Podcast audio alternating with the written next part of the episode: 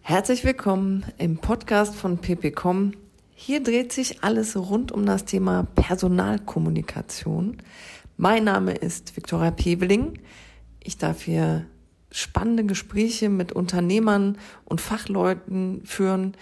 Ich äh, lasse mir die Do's und Don'ts aus dem Bereich interne Kommunikation erklären.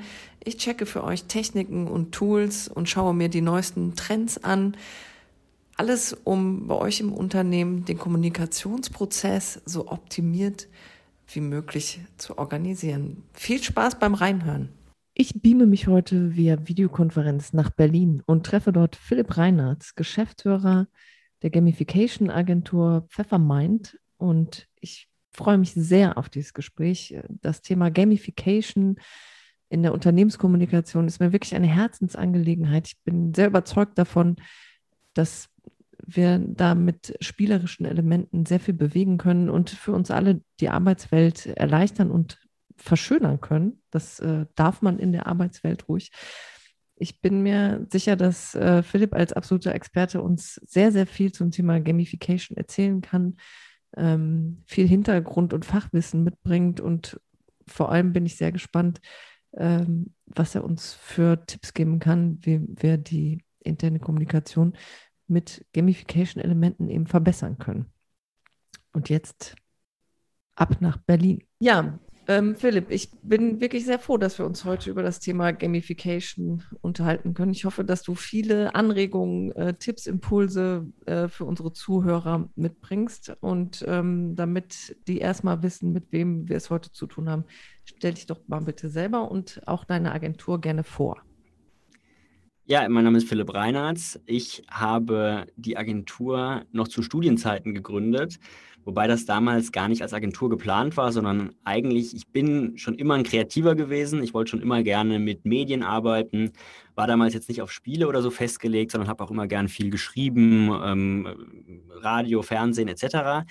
Und habe dann aber gegen Ende des Studiums eigentlich die Idee für ein spezielles Spiel gehabt und gesagt, daraus möchte ich gerne ein Unternehmen gründen, ziemlich blauäugig.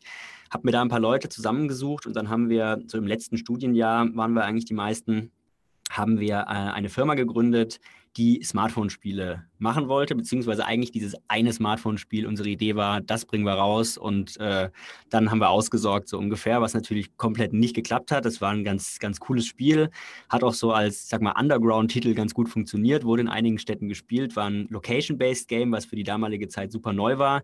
Mhm. Ähm, also Jahre vor, ähm, äh, vor dem bekannten Pokémon Go und anderen haben wir versucht, genau sowas zu machen, dass die Leute mit ihren damals noch neuen Smartphones auf die Straße gegangen sind, um dort was zu jagen, Rätsel zu lösen etc. Ähm, und haben dann relativ schnell aber gemerkt, okay, das eine Spiel, das trägt jetzt keine Firma. Wir waren schon zur Gründung fünf Leute. Ähm, wir brauchen, müssen mehr machen.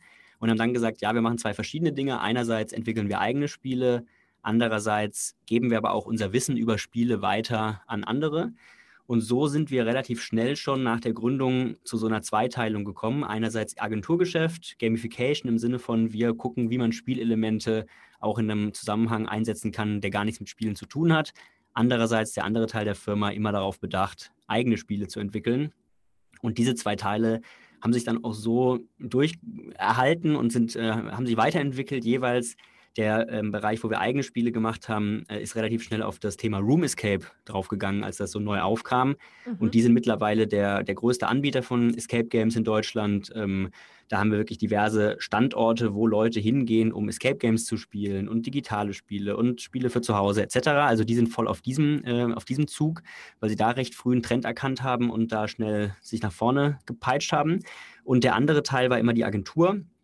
Ähm, mittlerweile sind die auch wirklich komplett getrennt. Früher war das alles in einer Firma, jetzt sind das zwei Firmen und wir haben das auch aufgeteilt von den ehemaligen Gründern, wer da jetzt was macht. Ähm, aber so haben wir immer schon diesen, diese Spiel-DNA auch in dem Agenturbereich drin gehabt, weil am Anfang die Leute eigentlich immer gewechselt sind. Mal haben sie eigene Spiele entwickelt, dann haben sie wieder in der, im Agenturbereich gearbeitet. Also wir waren nie so Agentur im Sinne von, wir sind jetzt die Berater, die euch mal sagen, wie ihr es besser macht, aber eigentlich ähm, haben wir selbst nicht wirklich eine Ahnung, wie man es machen würde, sondern wir waren immer schon hands-on eher Leute, die eben eigene Spiele entwickelt haben und dieses Wissen dann weitergegeben haben. Okay. Super, danke. Und ähm, äh, Philipp Reinhardt in Person, wie, wie kommt das, dass du da so äh, spielfanatisch bist? Warum Spiele? Ich hatte das schon als Kind, dass ich mir extrem gern Spiele ausgedacht habe.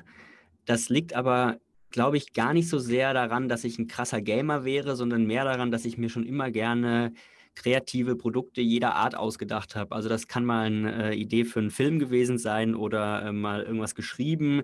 Und da war eben auch eine Form, in der ich mich äh, ausgedrückt habe, eine der Sprachen, die ich spreche, eben Spiele entwickeln. Mhm. Ähm, das heißt, ich habe dann später auch, war ich gar nicht so ein krasser Gamer zu Jugendzeiten oder so. Ich habe immer schon gern gespielt, ähm, habe mir auch immer Interesse gehabt für alles, also auch Brettspiele, Computerspiele etc. Aber ich war nie so, dass ich gedacht habe, mein Leben äh, gehört den Spielen und ich will auf jeden Fall was mit Gaming machen, sondern mir war eigentlich nur klar, ich will auf jeden Fall was Kreatives machen und das hat sich bei mir auch so durchgezogen. Also ich habe dann auch äh, Audioserien geschrieben, ich habe auch fürs Fernsehen geschrieben, ich habe für Zeitungen geschrieben. Also ich habe eigentlich versucht, das genau mir so zu erhalten, dass ich mich in verschiedenen Medien äußere. Mhm. Aber das, äh, der Spielbereich ist der, also im, im Gamification-Bereich ist das, was eben jetzt am, am allerbesten funktioniert hat, weil wir da, glaube ich, genau zur rechten Zeit erkannt haben, dass es da ein Bedürfnis gibt, bevor eigentlich viele Firmen wussten, dass sie da einen Bedarf haben. Also als wir angefangen haben 2013, da war das ein super kleines Thema. Da gab es ein paar Experten, die sich dazu geäußert haben, aber man kann das ja ganz gut auch daran nachvollziehen, wenn man schaut, wie die Suchanfragen bei Google waren. Und das waren damals super wenige, die da monatlich nach Gamification gesucht haben. Das heißt, die ersten ein, zwei Jahre mussten wir zu Firmen gehen und denen sagen, hey, wollt ihr nicht mal in dem Bereich was machen? Und irgendwann hat sich das komplett umgedreht. Und ich würde sagen, so seit 2015 bin ich, glaube ich, nie wieder auf jemanden zugegangen und habe gesagt, hey, willst du was mit Gamification machen? Weil mittlerweile die eben zu uns kommen. Und dadurch, dass wir so die Ersten waren, die das wirklich als Agentur auch mit großen Kunden umgesetzt haben, ist es so, dass die zwangsläufig mittlerweile bei uns landen, wenn sie nach Gamification suchen, weil wir einfach viele Referenzprojekte in dem Bereich mittlerweile haben. Und so hat sich das so ein bisschen verselbstständigt ähm, und ist inzwischen so dieser große Teil meines Lebens geworden, der er, der er ist. Okay, kannst du uns vielleicht mal so ein bisschen ähm, Bildsprache über die Tonspur vermitteln? Wie äh, sieht denn so ein Produkt ähm, oder eine Dienstleistung beim Kunden bei euch aus? Was, was kann man sich konkret darunter vorstellen, was ihr macht? die Bandbreite ist da groß, auch weil wir häufig zwischen Gamification und Serious Games, ähm, das ist so die, die, die Achse, auf der man da unterwegs ist.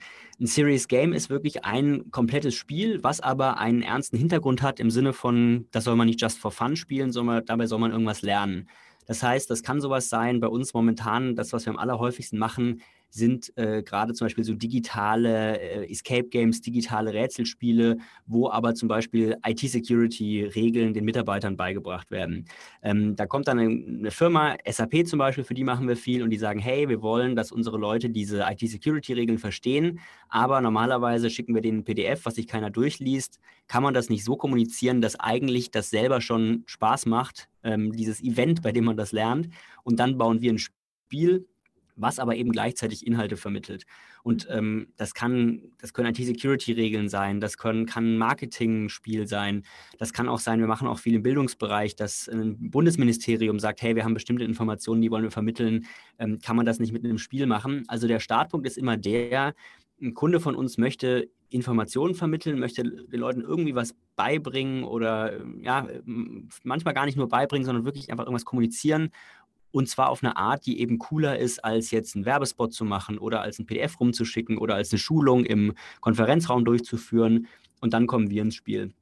Und das andere Ende der Skala, wenn wir dann wirklich eher von so abgeschwächten Formen von Gamification reden, da ist das dann, da ist das Resultat dann gar kein Spiel, sondern da ist das dann eher so, das machen wir zum Beispiel viel im Medizinbereich, dass wir wirklich nur einzelne Spielmechaniken nehmen und übertragen auf ein Produkt, was gar nicht spielerisch ist damit das zum Beispiel besser genutzt wird. Also wir haben ähm, zum Beispiel oft Therapien, ähm, wo zu uns medizinische Institute oder Ärzte kommen und sagen, hey, ähm, wir haben hier eine Idee für eine, für eine Therapieform oder für eine App. Zum Beispiel eines der ersten Projekte war bei uns so eine App zum Thema Stressreduktion. Ähm, aber wir haben den Eindruck, wenn wir da unsere Kursinhalte reinpacken, dann ist das trocken und wird nicht gerne genutzt. Können wir nicht diese App so gestalten, dass Leute da wirklich Spaß dran haben? Und dann überlegen wir uns, was machen denn erfolgreiche Spiele richtig und schauen, welche von diesen Elementen kann man denn irgendwie einsetzen, auch in so einem Zusammenhang? Da muss man halt einfach einen großen Werkzeugkasten von Spielelementen im, im Kopf haben. Mhm. Ähm, und dann schauen wir, dass wir solche Produkte gamifizieren, also dass wir da Spielelemente einbauen. Das Resultat wird da aber nie ein Spiel sein. Also der Nutzer, der Patient wird am Ende nicht sagen, ich mache jetzt das AOK-Spiel, sondern für den ist das dann trotzdem eine Stressreduktions-App, aber er nutzt sie eben viel lieber, als er das bei herkömmlichen Apps äh, gemacht hätte, wo einfach nur Inhalte in Textform oder vielleicht sogar in Bildform, aber auf eine ja, langweiligere Art präsentiert werden. Das sind mhm. so die, ganz grob gesagt, sind so die zwei Richtungen, in denen wir unterwegs sind die einzelnen Produkte sehen super unterschiedlich aus. Das sind eben mal Apps, das sind mal äh, digitale ähm, äh, Webseiten, das sind manchmal auch analoge Sachen. Also wir sind gar nicht mal aufs Thema Digitalität festgelegt. Also wir haben auch viele Projekte, zumindest vor Corona gehabt, ähm, in denen es dann wirklich eher darum ging, dass auch mal Leute äh, zusammenkommen und äh, gemeinschaftlich irgendwie in spielerischer Form was lernen sollen das auch, was auch erstaunlich gut funktioniert. Es ist nicht immer das Digitale irgendwie der, der Königsweg. Mittlerweile, klar, macht es aus vielen Gründen Sinn, weil die Leute eben dann auch, äh, wenn sie physisch nicht in einem Raum sind, trotzdem zusammen ähm, äh, an was arbeiten können, ähm, an was, was zusammen spielen können. Aber es ist nicht so, dass das was ist, was jetzt irgendwie per se von den Computerspielen kommt, sondern das Thema Gamification ist viel, viel älter. Ähm, Deswegen mich da manchmal auch Aussagen stören, wenn jetzt irgendwelche Hersteller von äh, sehr erfolgreichen AAA-Computerspielen sagen, hey, ähm, da guckt ja jemand nur ab, was wir so machen ich sehe das ganz anders. Ich glaube, dass es auch im 17. Jahrhundert und im 5. Jahrhundert äh, gamifiziert wurde. Äh, man hat halt auf andere Spiele und andere Spielformen geguckt, aber das ist jetzt nichts, was irgendwie von den Computerspielen oder vom Gameboy oder so kommt, sondern es ist eine Denkweise, die natürlich durch diese elektronischen Spiele viel verbreiteter ist heute. Mhm. Aber eigentlich ist das ein, ein uralter Gedanke zu überlegen, wie kann ich denn was, was eigentlich nicht so angenehm ist, attraktiver machen. Ja, das ist ein sehr interessanter Gedanke auf jeden Fall.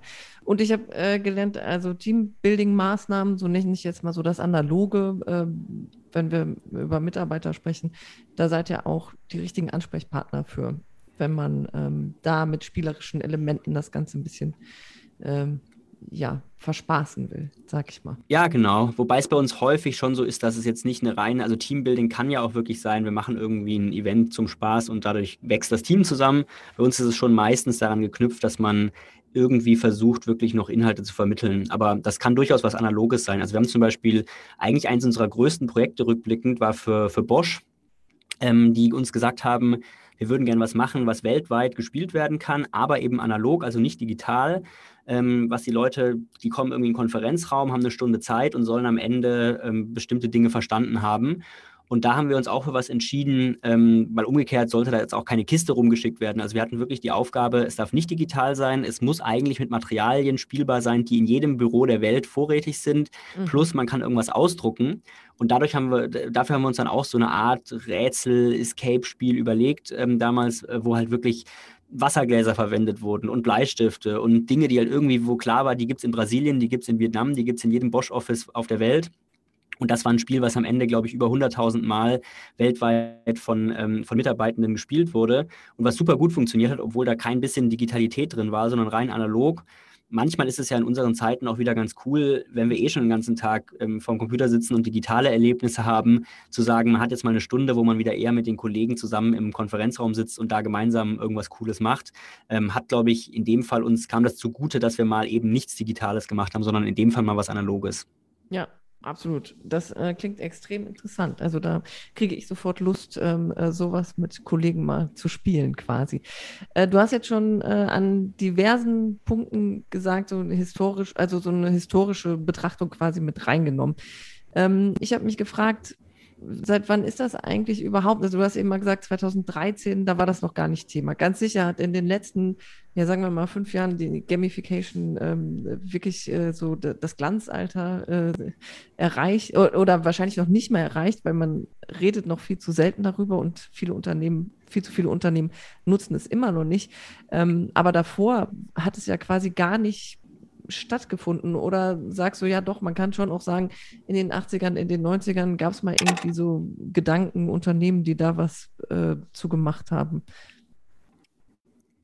Also ich glaube tatsächlich, dass das Thema Gamification, wie ich eben meinte, uralt ist. Und wenn man manchmal durch Museen geht, sieht man, dass da eben wirklich schon vor Jahrhunderten äh, gamifiziert wurde wie viele Dinge tatsächlich auch äh, viele Militärbereiche, so wie wir es sonst ja auch von irgendwelchen anderen ähm, technischen Errungenschaften kennen, dass das oft irgendwie in den Bereichen, wo halt viel Geld reinfließt, ähm, äh, da oft, oft verwendet wird und ist in dem Bereich ja auch besonders kritisch, auch heute noch, wenn dort gamifiziert wird, ähm, weil dieses Thema eine unangenehme An äh, Aufgabe angenehm machen, was immer so der Sinn und Zweck von Gamification ist, mhm. natürlich schnell sehr schwierig wird moralisch, wenn diese unangenehme Aufgabe äh, irgendwas ist im kriegerischen Bereich, wo wir eigentlich froh sind, dass es den Menschen schwerfällt fällt, solche Dinge zu tun. Ja. Wenn man das ihnen erleichtert, ist natürlich sehr, sehr kritisch. Aber da gibt es auf jeden Fall auch schon ähm, ja, so Strategiespiele aus, äh, von Königshäusern, ähm, die eigentlich dann Simulationen waren und später wieder da einfach da so ein Grundwissen zum Thema Kriegsführung vermitteln sollten, etc. Ähm, aber so in, in unserer heutigen Zeit ist das schon, ich glaube, es gibt zwei Tendenzen, die da eine wesentliche Rolle spielen. Einmal ist es einfach dieses Thema technische, technische Entwicklung, also dadurch, dass wir eben viel mehr heutzutage lernen müssen als früher. Unsere Jobs ändern sich ständig. Wir müssen viel mehr uns weiterbilden, müssen immer wieder was Neues lernen. Das hat sich schon verändert und dadurch sind die Arbeitnehmer einfach nicht mehr bereit, ständig irgendwie sich irgendwelche Dokumente durchzulesen, sondern die erwarten einfach, dass das ihnen auf eine andere Art vermittelt wird. Und das mhm. hängt dann wiederum auch damit zusammen, dass im, im, sagen wir mal, im Spielbereich, in der Freizeit oder auch sonst, wenn man jetzt, keine Ahnung, man ist halt mittlerweile an, ich sag mal, Apple-Produkte gewöhnt. Äh, früher war klar, wenn ich mir einen Fernseher kaufe, muss ich mir erst eine Stunde lang eine Anleitung durchlesen, vielleicht auch drei Stunden lang. Und das habe ich akzeptiert. Und irgendwann äh, sind wir aber so weit, was einfach so User-Interaktionen, User-Interfaces angeht, mhm. erwarten die Leute mittlerweile, das muss mir eigentlich selbsterklärend sein. Eigentlich, ich kann nicht der Doofe sein, wenn ich was nicht verstehe. Und dann sind natürlich Firmen auf einmal in einer ganz anderen Situation, die nämlich auch gesagt haben, ja, lies dir halt mal die 40 Seiten PDF durch und wenn du es nicht schaffst, dann bist du selber schuld. Und mittlerweile sagt der Arbeitnehmer, nö, entweder du schaffst es, es mir auf eine einfache Art zu kommunizieren oder ich habe keine Lust, mich damit zu beschäftigen. Und das ist schon so aus dem Freizeitbereich, also im Nicht-Arbeitsbereich, in den Arbeitsbereich reingeschwappt.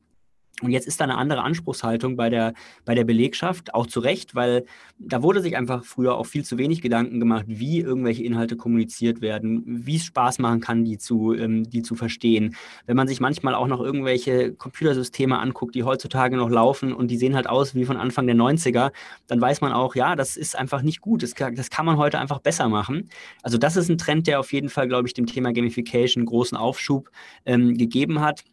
Und die andere Seite ist schon auch, dass wir viel mehr als Erwachsene heutzutage an Spiele gewöhnt sind oder immer noch spielen im Vergleich zu vor 50 oder 100 Jahren. Mhm. Das ist schon was, was ähm, jetzt schon auf jeden Fall, wir sind immer noch in der Zeit, wo sich das ändert. Also wir merken auch in den zehn Jahren, in denen wir jetzt tätig sind ungefähr, dass ähm, die Bereitschaft viel mehr gewachsen ist, weil so eine Generation rauswächst, die noch sagt, ähm, Spiele, das haben wir doch irgendwie zu Kinderzeiten gemacht, aber äh, ich bin als Erwachsen, ich, äh, ich spiele doch nicht. Oder ich erinnere mich immer noch dran bei einem großen Autokonzern, wo einer der Manager gemeint hat, ich war doch früher beim Bund, ich spiele doch jetzt keine Spiele mehr, so ungefähr. Also Leute, die quasi sagen, ich habe doch, mit, mit, als ich 20 war, habe ich doch mein Kindsein zurückgelassen und mhm. jetzt bin ich ein ernster Mann und kümmere mich äh, um, um wichtige Themen.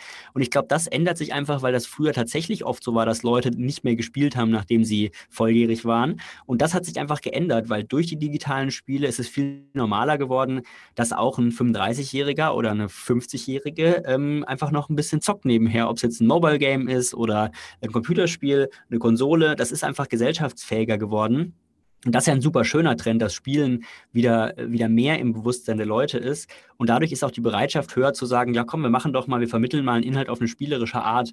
Ähm, also auch das ist was, wo wir viel seltener auf Widerstände treffen als noch früher. Heutzutage die Entscheider, die jetzt alle, sagen wir mal, vielleicht Mitte 40 sind größtenteils, ähm, die sind viel bereiter dafür als noch vor zehn Jahren. Da war noch, war noch deutlich mehr Widerstand ähm, zu spüren. Und das merkt man umgekehrt auch, wenn man er sich äh, mit, mit Studien, mit der Literatur zum Thema Gamification und Games beschäftigt, dass da viele Quellen, die so vom Anfang des 20. Jahrhunderts oder aus dem 19. Jahrhundert oder so sind, ähm, da merkt man, die reden von was ganz anderem, als wenn wir jetzt heute über Spiele reden würden, weil für die ist Spiele wirklich immer noch so Kinderspiel gewesen, ähm, man spielt mit dem Ball, man macht irgendwie, äh, also irgendwas, wo immer, es ging immer um Kinder, wenn, wenn Texte über Spiele geschrieben wurden. Mhm. Und heutzutage haben wir dann viel größeres Verständnis, dass Spiele was ist, was uns eigentlich lebenslang begleitet. Und das ist ja auch ein sehr, sehr schöner Trend. Absolut. Das ist auch ein sehr schöner Gedanke, dass quasi ähm, ja in der Gesellschaft auch eine Veränderung stattfindet und deshalb äh, das Thema Spiele mehr in die Arbeitswelt Einzug hält. Ähm, was ist denn so deine Zukunftsvision? Glaubst du, es wird immer mehr technischer, also Virtual Reality ähm, wird an, irgendwann im Arbeitsplatz ähm, so stark vorhanden sein, dass alles irgendwie vergamifiziert ist? Oder ähm, glaubst du, dass man ganz bewusst zu dem, du hast ja eben mal gesagt, und ich empfinde das genauso, wir sind froh, wenn wir mal analog äh, zusammenkommen und, und analog spielen. Also wie, wie stellst du es dir in Zukunft vor? Ich glaube schon, dass es immer mehr Technik geben wird. Ähm, aber es ist, äh, wir arbeiten gerade für einen Kunden, die intern den Begriff Shy-Tech verwenden, ganz, äh, ganz schön eigentlich. Ein Autohersteller, die sagen, ja, ähm, Hightech wird es geben, aber unser Ziel ist eigentlich, dass das Shy, also schüchtern ist, im Sinne mhm. von, ich kriege das gar nicht so sehr mit als Nutzer, dass dieses Auto jetzt komplett äh, überall irgendwie äh, Sensoren hat und super ähm, ähm, digital ist, sondern für mich als fühl, fühlt sich das eigentlich anders an. Und ich glaube, in die Richtung wird das auch bei dem Thema gehen wir werden immer mehr digitalisieren, wir werden immer mehr Technik in, unserer Arbeits-, in unserem Arbeitsalltag haben. Aber die Vision, die ich habe, ist, dass es sich trotzdem weniger technisch anfühlt, als wenn man noch äh, ich sag mal wieder Mitte der 90er, ähm, auch nur eine Stunde am Tag irgendwas am Computer machen musste, aber sich dadurch irgendwelche Menüs klicken musste und hier ist Optionen und da ist also wirklich so dieses, äh, dann rattert das Modem noch im Hintergrund. Also das, was wir wirklich so als technisch empfinden, dass das immer weiter in den Hintergrund ähm, gerückt wird und stattdessen das sich viel natürlicher anfühlt. Und da kann Virtual Reality ja durchaus auch einen Beitrag leisten. Ähm, ich glaube, dass da viel stattfinden wird zukünftig, aber ich glaube, man muss da nicht so eine riesen Angst vor haben, weil ich glaube, das kann auch super cool sein und kann viel weniger technisch sich anfühlen als viele Dinge, die wir jetzt so in unserem Arbeitsalltag machen. Ähm, dementsprechend, ja, digitaler wird es. Es wird auch mehr Technik geben, aber ich glaube nicht, dass das wirklich zu einer Überforderung führt oder zu so einer ich glaube nicht, dass es kälter wird, um es jetzt mal emotional auszudrücken, mhm. weil häufig wird Technik ja so eine gewisse Kühle unterstellt, was auch teilweise absolut richtig ist. Aber ich glaube, dass wir daran arbeiten müssen als Gesellschaft und auch werden, dass ähm, das trotzdem warm bleibt. Also, dass wir uns freuen auf unseren Arbeitsalltag und dass wir da mit, mit Dingen interagieren, die, die, die Spaß machen und die sich nicht nach ähm, Zahlenreihen und Technik und äh, Überforderung und Knöpfe und sowas anfühlen, sondern wirklich eher ähm, auf eine natürliche Art sich, sich eingliedern, auch wenn sie sehr digital sind. Okay, das klingt doch sehr gut. Ähm, hier im Podcast von Pipicom geht es ja primär immer um die interne Kommunikation. Da äh, haben wir jetzt noch nicht wirklich gezielt darüber gesprochen. Ich fand es halt wichtig, dass wir das Thema erstmal so ein bisschen ähm, ausbreiten, damit auch jeder eine Vorstellung hat, worum es heute geht. Ähm, ich glaube, man kann sich sehr gut vorstellen, wenn es um Wissensvermittlung geht, äh, warum Gamification da wichtig ist und wie man die da anwenden kann. Also E-Learning etc. Da ähm, haben wir alle im Alltag vielleicht auch mal einen Schnittpunkt gehabt. Wenn wir jetzt mal rein ähm, über die Informationsweitergabe in einem Unternehmen sprechen, also nicht ganz gezielt sagen, ähm, die Mitarbeiter sollen jetzt, äh, was weiß ich, irgendwas Neues lernen an einem Tag und mach mir dafür ein Spiel, sondern so dieser allgemeine Prozess, der alltäglich läuft, Informationsweitergabe. Hast du da mal ein Beispiel, wie man mit Gamification das verbessern oder erleichtern ja vor allem kann?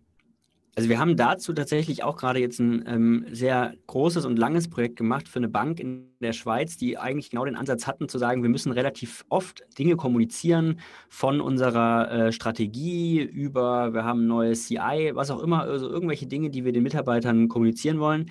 Ähm, aber das eben jetzt auch stetig und nicht im Sinne eines Events, was mal für eine Stunde stattfindet.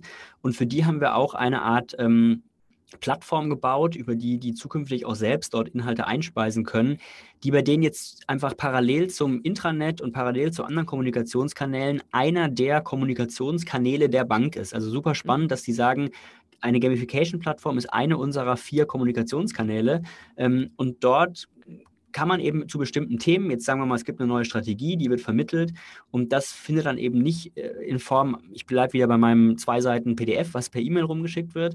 Es wird eben nicht so vermittelt, sondern in Form von kleinen Spielen, da gibt es einfach jetzt eine Auswahl von Minigames, die alle irgendwas auch mit Sprache und Wörtern zu tun haben, dass man eben darüber auch gut Inhalte vermitteln kann. Und dann muss ich eben dort ähm, kleine Aufgaben lösen, kleine Spiele machen, um die Markenwerte zu äh, kennenzulernen oder um eben jetzt die Strategie zu verstehen. Also es ist immer so eine Mischung aus kleinen Informationseinheiten, Einheiten, aber immer auch interaktiv, dass ich irgendwie was zuordnen muss, dass ich irgendwas selber machen muss.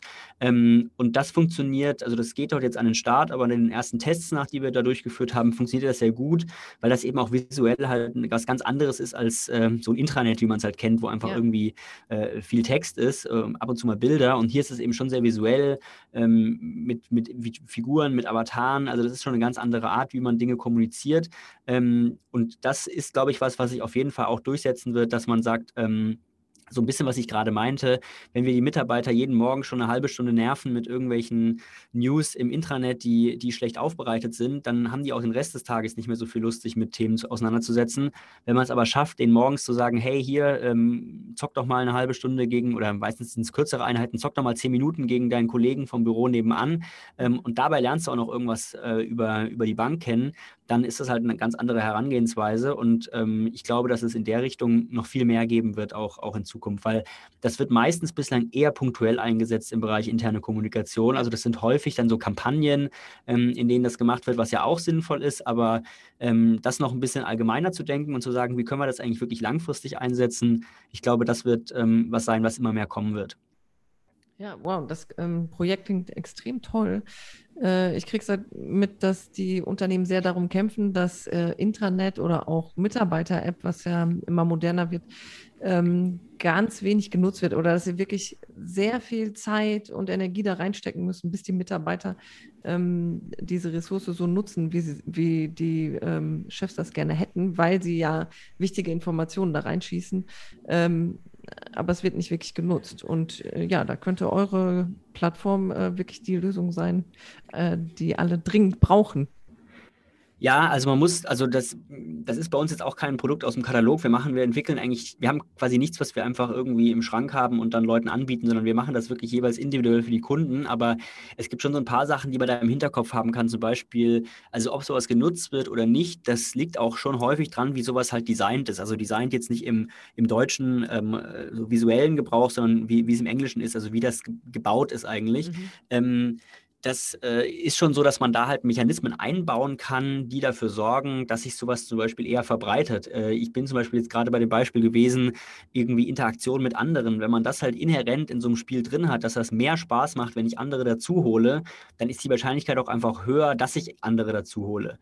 Ähm, und so gibt es noch ein paar andere Dinge, die man halt im Hinterkopf behalten kann, im Vergleich zu, ich hau halt einfach eine Mitarbeiter-App raus, die kostet irgendwie auch noch 800.000 Euro und am Ende nutzt es keiner. Ähm, mhm. Da kann man schon, dem kann man vorbeugen, wenn man man da schon vom, ähm, ja, von, den, von den Aktionen auf der Plattform dafür sorgt, dass das einen gewissen Reiz hat, da mit anderen zusammen was zu machen oder auch andere reinzuholen. Ja, du hast eben an anderer Stelle immer wieder auch von äh, Spieleelementen ähm, gesprochen. Da wollte ich dich eigentlich noch gefragt haben, kannst du uns mal ein Beispiel für ein ganz klassisches äh, Spieleelement geben? Ich glaube, das wird dir helfen für so eine Einordnung. Ja, also ich sag mal, die, die klassischen Sachen, die aber auch mal schon ein bisschen verpönt sind, wenn man die einzeln einbaut, ohne irgendwas drumherum, ist äh, das sogenannte PBL, also Points, Badges, Leaderboards. Ähm, ist ja immer das Erste, was auch Leuten in den Sinn kommt, wenn sie irgendwie selbst äh, überlegen, was könnte man spielerisch machen. Points im Sinne von, ich kann für irgendwas Punkte sammeln. Mhm. Äh, Badges sind eben so Auszeichnungen, wenn man irgendwas häufig gemacht hat oder dreimal in Folge gemacht hat oder so. Mhm. Hier, zack, kriegst du wieder einen Sticker für dein äh, Stickeralbum. Und Leaderboards, also Rankings, wo man irgendwas äh, irgendwie ähm, eine Reihenfolge Reihenfolge der, der Spielenden hat. Ähm, ich, es gibt auch Gamification. Ähm, Experten, die sagen, dass sie sowas auf gar keinen Fall verwenden wollen. Ich bin so rigoros nicht. Ich finde das grundsätzlich gute Mechaniken, aber die funktionieren eben nicht einfach so alleine. Also wenn ich jetzt nur sage, hey, ich hänge jetzt hier in unser Foyer ein Leaderboard und wer am meisten Sales-Anrufe äh, am gestrigen Tag gemacht hat, der sieht ja am nächsten Morgen, wo er steht. Das ist super frustrierend äh, für, für die meisten Spielenden. Ähm, sowas wird nicht funktionieren. Aber wenn man ein funktionierendes, gutes Spiel hat und da baut man aber ein Leaderboard ein oder da baut man irgendeine Art von Punktsystem ein, dann kann das schon durchaus hilfreich sein. Also das sind so ganz klassische Mechaniken. Man kann aber auch an sowas denken, wie halt ein Ladebalken, der sich langsam füllt. Ähm, ist zum Beispiel eine Gamification-Mechanik, die jetzt auch ähm, Social-Media-Profile ähm, nutzen, wenn wir bei LinkedIn oder bei Facebook ein Profil anlegen und ähm, unsere ersten Infos da eintragen, dann wird er uns immer sagen, so dein Profil ist zu 50 Prozent ausgefüllt, zu 70 mhm. Prozent aufgefüllt. Und das motiviert uns einfach, weil wir diesen Balken sehen und wollen, wir wollen einfach, dass dieser Balken jetzt voll wird motiviert uns das dann eben jetzt doch noch was einzutragen und noch unsere Biografie zu aktualisieren, äh, was auch immer. Also das sind so Sachen, wo man einfach merkt, okay, das macht Leuten mehr Spaß, als wenn man das nicht kommuniziert oder auch als wenn man es nicht visuell darstellt. Und das ist natürlich schon ein Element, was klassisch aus Spielen ist, solche Ladebalken. Und das ist was, was wir dann eben auch in, sagen wir mal, ähm, Produkten, die am Ende keine Serious Games sind. Also wenn ich jetzt bei der Therapie-App bin, da kann man mit solchen Elementen eben gut arbeiten. Also viel Feedback geben, viel ähm, Fortschritt kommunizieren, wie weit bist du, wie viel fehlt dir noch. Ähm, das ist was, was für Spieler immer sehr motivierend ist. Ja. Kommen wir mal zurück zum Thema interne Kommunikation. Äh, wie sieht es denn bei euch in der Agentur aus? Habt ihr da äh, konkret äh, Vorgehensweise, dass ihr sagt, so unser ganzes Know-how äh, beim Thema Gamification, das nutzen wir jetzt, damit auch bei uns der Laden beim Thema interne Kommunikation rund läuft? Oder läuft es bei euch einfach äh, gut, weil ihr ein gut eingespieltes Team seid? Also wir haben es da halt viel leichter als unsere Kunden, für die wir arbeiten, weil wir arbeiten ja häufig wirklich für Firmen, die haben halt irgendwie 5000 Mitarbeiter. Mhm. Ähm, da ist natürlich was anderes. Wir sind ja eigentlich eher, ich sag mal, wie eine Filmproduktionsfirma, dass bei uns wenige Festangestellte sind und wir dann pro Projekt dann jeweils Leute uns dazu holen, je nachdem, wen wir brauchen, weil die Projekte ja so unterschiedlich sind. Das heißt, wenn wir mal eine App entwickeln, brauchen wir App-Entwickler. Wenn wir eine mobile Webseite machen, brauchen wir andere Entwickler. Und wenn wir ähm, was machen, was analog funktioniert, dann brauchen wir vielleicht eher einen Messebauer. Das heißt, ähm, wir stellen unsere Projektteams dann jeweils für die Projekte zusammen und haben bei uns festangestellt nur diejenigen, die die Konzepte entwickeln. Mhm. Dementsprechend ist das sehr überschaubar, was wir intern kommunizieren müssen. Ähm, wir haben da schon auch einige Tools, die auch gamifiziert sind, ähm, aber wir haben jetzt nicht für uns selber, müssen wir nicht solche Strukturen aufbauen, wie wir es für unsere Kunden machen. Also wir nutzen jetzt keine App bei uns, um intern äh, Themen zu kommunizieren, weil wir können uns wirklich einfach zusammen in den Meetingraum setzen und über sowas sprechen. Das geht aber eben natürlich nicht mehr, wenn ich, äh, wenn ich 5000 Mitarbeiter habe. Dementsprechend haben wir da jetzt nicht so viel Best-Practice-Beispiele, die wir intern nutzen, die wir unseren Kunden Kunden anbieten können, weil wir da in ganz unterschiedlichen Größenordnungen unterwegs sind. Also ich habe halt die Erfahrung gemacht, auch wenn man nur zu zehnt im Meetingraum sitzt, kann es sein, dass äh, man zwar eigentlich ständig miteinander reden kann, aber nicht die wesentlichen Informationen äh, weitergibt. Aber äh, ich meine, das ja. liegt dann auch am Team. Wenn es bei euch gut läuft, habt ihr einfach Glück. Ja, ich glaube, also wir haben da schon, ähm, wir haben da schon viel, glaube ich, im Laufe der Jahre uns aufgebaut, weil wir auch am Anfang schon in unserem Gründerteam mit fünf Gründern war es schon eine relativ hohe Zahl von Leuten, die sich wirklich immer einig sein mussten und die mhm. wirklich viele Sachen halt diskutieren mussten. Das heißt, wir haben sehr schnell eine Firmenkultur bei uns entwickelt, ähm, die sich so auf das Wesentliche fokussiert hat und wo klar war, wenn man widerspricht, am besten mit einem Gegenvorschlag, also so solche Dinge, das ist nur nicht sonderlich gamifiziert. Ähm, also wir haben schon sehr gute Strukturen, glaube ich, was Kommunikation angeht ähm, und haben da im Laufe dieser, dieser zehn Jahre viel uns beigebracht.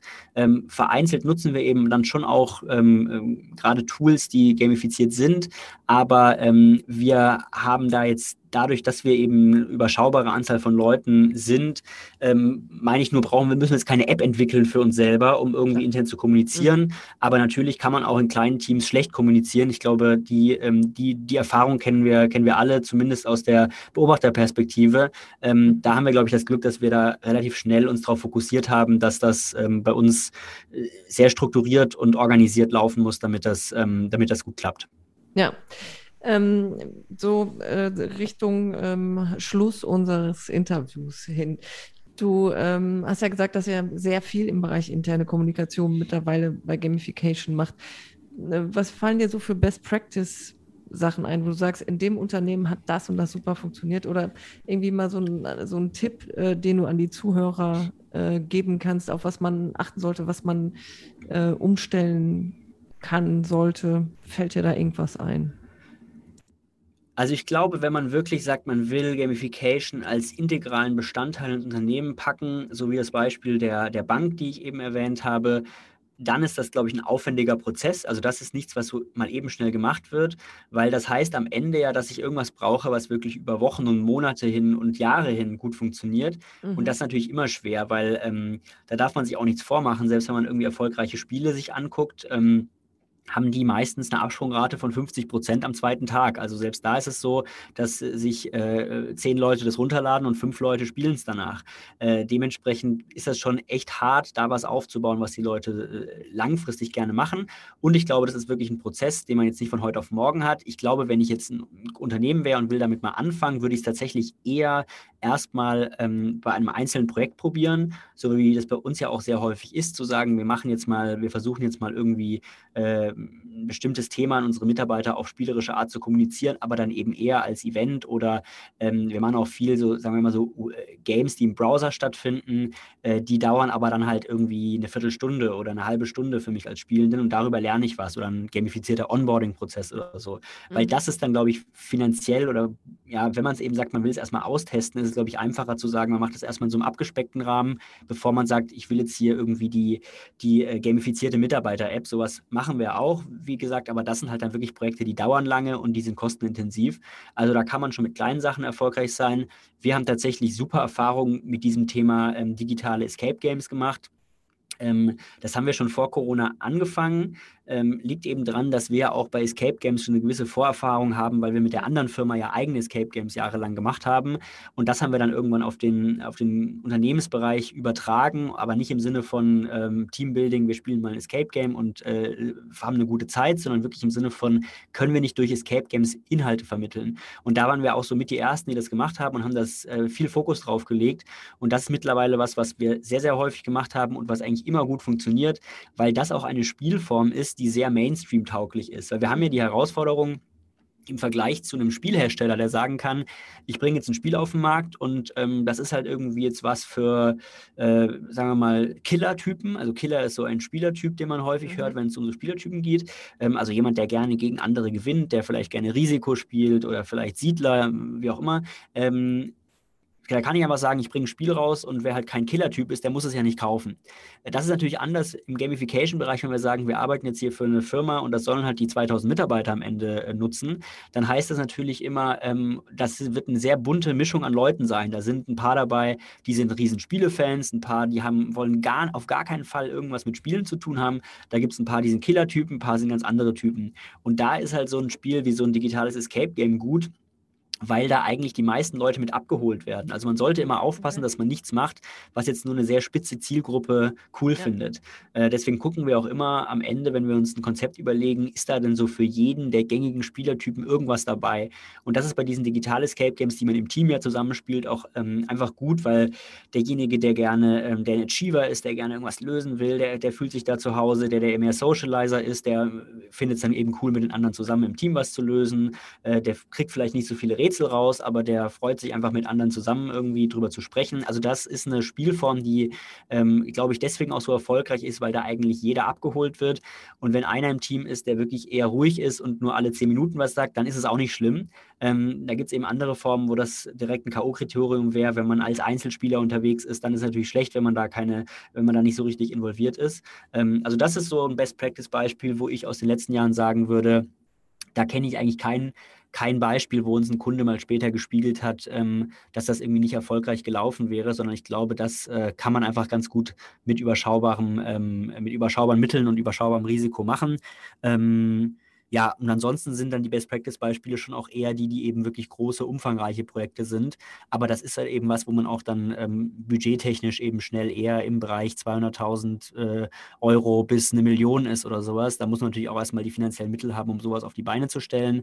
Ähm, ja, also das ist so die, ich glaube, die zwei Ansätze ist, entweder man macht was Kleineres, was dann eher kampagnenbezogen ist, oder man will wirklich jetzt den großen Wurf machen und was äh, richtig umbauen in der Firma. Das sind dann aber auch wirklich zwei verschiedene Paar Schuhe.